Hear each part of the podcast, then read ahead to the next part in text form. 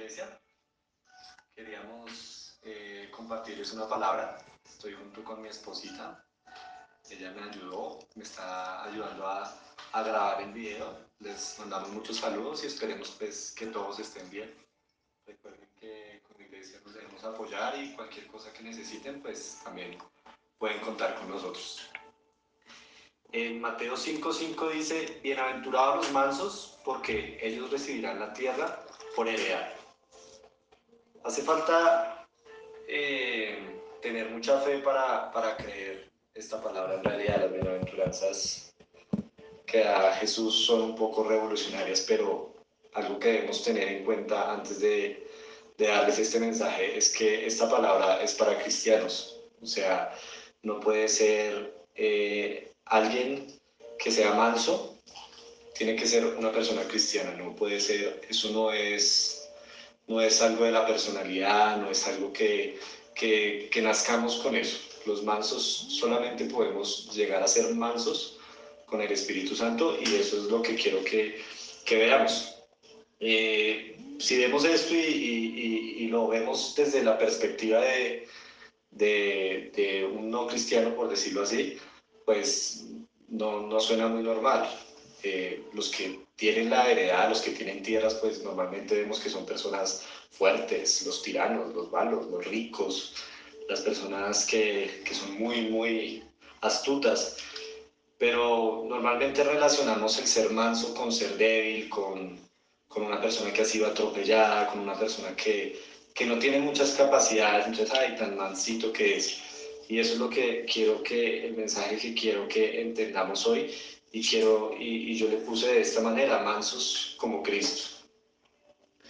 Entonces, ¿qué no es mansedumbre? No es mansedumbre algo psicológico, no es algo que viene en nuestra personalidad, como ya les decía. Mansedumbre no es debilidad, no, no consiste en ceder continuamente nuestros derechos. Eso no es mansedumbre. La mansedumbre no es alguien débil, sino por el contrario, alguien muy fuerte.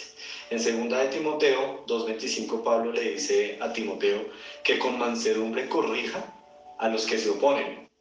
Así que una persona que es mansa, pues eh, es fuerte y tiene carácter para corregir. Lo que se refiere Jesús en esta bienaventuranza es que seamos mansos. Ser manso es ser fuerte, pero poner esa fortaleza bajo el control de Cristo. Eso es lo que, a lo que se refiere ser manso. Y quiero ilustrárselos con el siguiente ejemplo. El caballo y el jinete. Un caballo es muy fuerte, quizás puede ser, llegar a ser 7, 8 veces más fuerte que nosotros. Es el doble o tres veces más grande que nosotros. Eh, pues su rapidez todo, en, en todo nos puede, en su fuerza, en todo nos duplica o nos triplica a nosotros. Sin embargo, un caballo se somete al control de su amo, ¿cierto? Y todo lo que hace un caballo, el correr, el, saltar, el maniobrar, el ir para, para, la izquierda, para la derecha, lo hace porque su amo es el que lo dirige. Y así debemos ser nosotros. Y a esto es lo que se refiere la mansedumbre. Creemos que todo lo podemos hacer con nuestras fuerzas, nos ponemos planes, nos ponemos metas, solo pensando en nuestras capacidades. Tenemos muchos objetivos y tan definidos que al mínimo cambio o fracaso nos deprimimos y nos seguimos. Pero todo esto es porque estamos yendo hacia donde queremos. Estamos como un caballo sin jinete, como un caballo sin amo. Estamos caminando, estamos yendo hacia donde queremos, pero no estamos teniendo en cuenta que debemos tener alguien que esté guiándonos a nosotros y diciéndonos hacia dónde ir. Hay muchos ejemplos en la Biblia, pero solo les quiero dar dos ejemplos rápidamente, muy resumidos, que es Abraham y el de David. Abraham, ustedes saben la historia, la historia cuando tuvo que elegir las tierras con su sobrino Lot. Lot pues siempre pensaba en números, era una persona muy negociante y Lot escogió, por decirlo así, la mejor tierra. Y Abraham dijo, listo, Abraham cogió la tierra que, que sobraba, por decirlo así. Abraham era una persona mansa, tenía esa característica dada por Dios.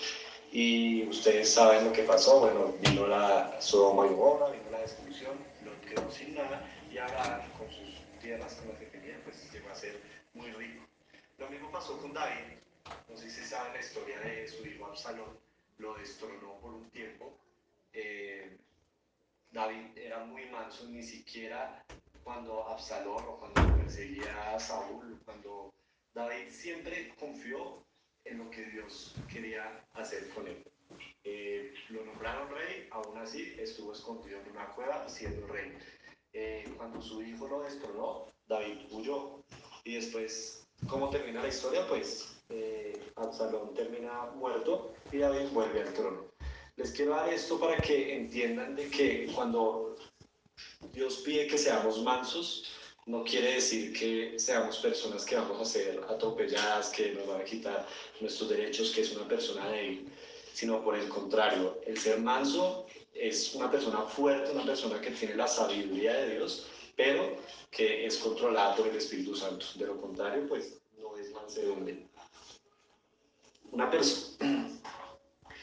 Ser manso es una virtud del Espíritu Santo. Es una persona que tiene esperanza. Es una persona que sabe que el fruto es de Jesús, que la última palabra la tiene Cristo. Ser manso es saber esperar.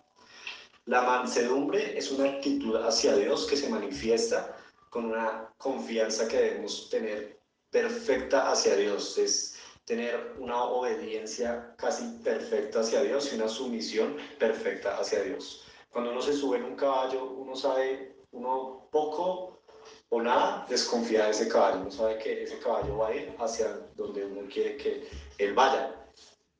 Y así debemos ser nosotros con Cristo. Nosotros debemos estar dispuestos a, a ir hacia donde Él quiere que nosotros vayamos. Una persona mansa, un manso, no busca en primer lugar sus propios intereses, sino los de Dios. Es una persona que acepta la dirección divina sin ninguna murmuración, rebelión o desagrado. Pero la mansedumbre, como les decía al inicio, no la puede tener cualquier persona. Es una persona que cree que tiene su confianza puesta en Cristo.